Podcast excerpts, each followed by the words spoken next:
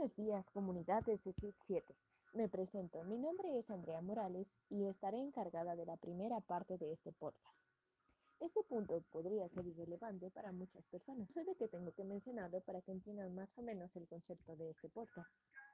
Como muchos sabemos, el Cuauhtémoc cuenta con distintas especialidades, entre ellas construcción, electricidad, soldadura, mantenimiento industrial, automotriz y por supuesto la más importante de todas, aeronáutica. No es porque vaya en ese taller.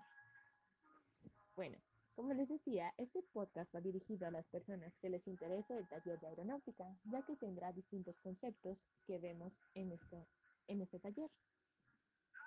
Específicamente, esta primera parte habla acerca de la configuración, clasificación y uso del ala. Empezaremos por definir lo que es el ala. El ala es el principal componente de un avión. Su principal función es asegurar la sustentación que compensa el peso. Esto hace que el avión pueda mantener un vuelo estable.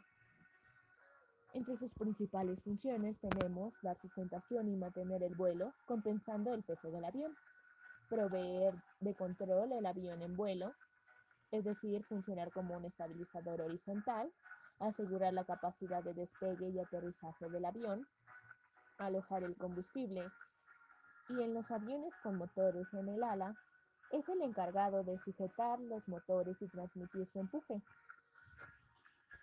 Cada tipo de ala depende del avión concreto y la misión a realizar. Es aquí donde entramos a la configuración del ala algo de lo que hablaremos después de este pequeño corte.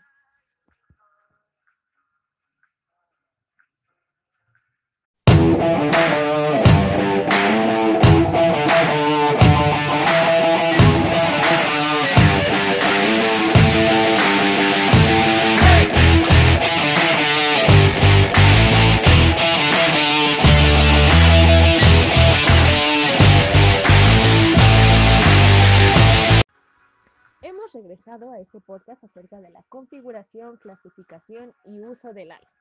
Como les dije, vamos a hablar acerca de algunas configuraciones del ala, empezando por la rectangular o recta. Esta es típica de las avionetas, un ala con forma de rectángulo. Esta ala se instala en aviones que realicen vuelos cortos, a baja velocidad y que permitan obtener un avión barato antes que eficiente. Ejemplos de aviones con ala rectangular son el Piper PA-32, el Torp T18 o bien el Pilatus PC6. Continuamos con una clasificación trapezoidal, también típica de aviones, de avionetas, perdón. Es un ala que su anchura de la nariz a la punta se reduce progresivamente dándole una forma trapezoidal. Es más eficiente que el ala recta, dando eh, una dificultad no mucho mayor para construirse. También es posible encontrar este tipo de ala en los cazas supersónicos, eh, aviones como el P-22 Raptor y el X-32 son los que la usan. Después continuamos con una configuración elíptica. Es un ala que minimiza la resistencia inducida. Típica en los cazas de la Segunda Guerra Mundial, ya que no utilizaban dispositivos de punta de ala, bastante complicada de construir y es un ala prácticamente en desuso. Casas como el Heinkel HE-112 la utilizaban. Como lo dije, esta ala ya está en desuso. También tenemos una configuración de tipo de flecha. El ala forma un ángulo no recto con el fuselaje. De esta forma se consigue engañar al aire que se encuentra en el avión, reduciendo el número de match que se ven realmente los perfiles. Eh, son típicas en aviones de vuelo subsónico. De esta forma consigue reducir el max de, divergencia y por lo tanto a una misma potencia eh, pueden volar más rápido. Eh, algunos ejemplos de estas son por ejemplo el B-52, que es un avión con ala en flecha, el X-29 que es un avión con flecha invertida, el F-14 Tomcat que es un avión con flecha variable y el F-14 Tomcat con alas extendidas, que es una variable del anterior, con doble flecha. Eh, también tenemos una configuración delta. Es un ala generalmente usada para aviones de vuelo supersónico, especialmente en cajas de combate. La gran ventaja de esta ala es que consigue que el borde de ataque del ala quede retrasado respecto a la onda que choque generada por la punta del avión. Algunos ejemplos de este tipo de configuración son el F-106 con ala delta, el SAP-39 Gripen, que es un avión con ala en delta y canard, canards.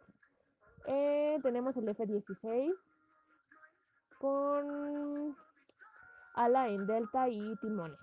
Y tenemos el doble delta que sería con el SAP 32 Kraken. Y por último tenemos una configuración ojival, que es una variación del ala en forma de delta. El avión supersónico Concorde podría ser un ejemplo muy bueno. Bueno, hemos terminado con la configuración de las alas. Continuando, hablaremos acerca de la geometría del ala y algunos de sus componentes.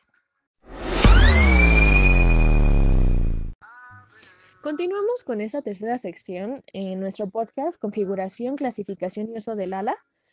Esta vez hablaremos de la geometría del ala.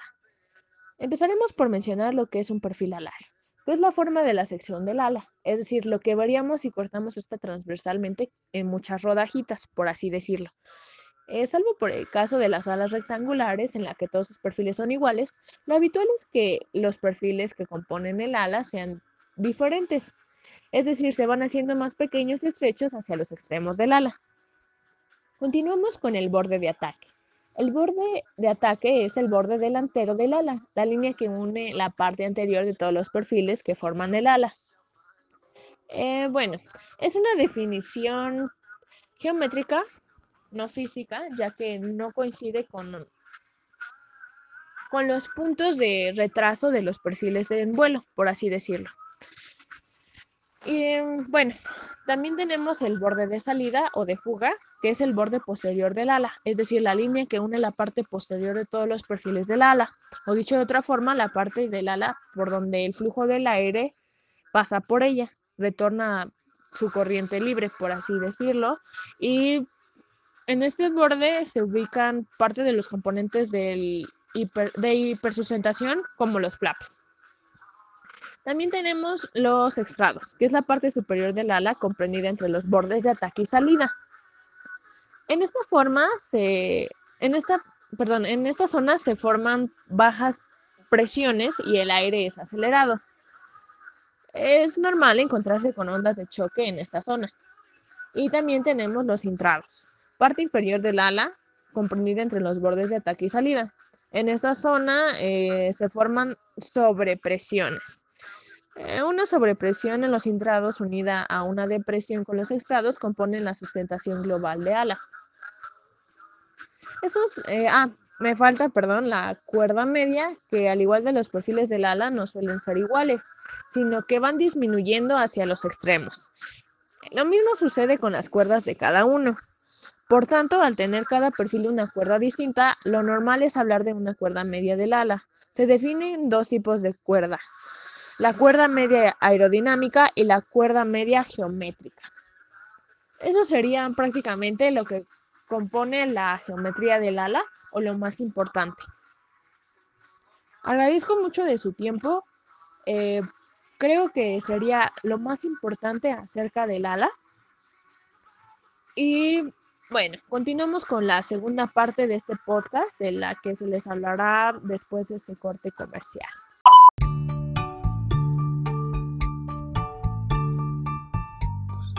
Esperemos que sea de su agrado y que nos sigan sintonizando en otras emisiones. Los esperamos en otro episodio de Configuración de las Aeronaves y esto fue todo por hoy por parte de la comunidad politécnica. Y recuerden, la técnica al servicio de la patria. Hasta luego.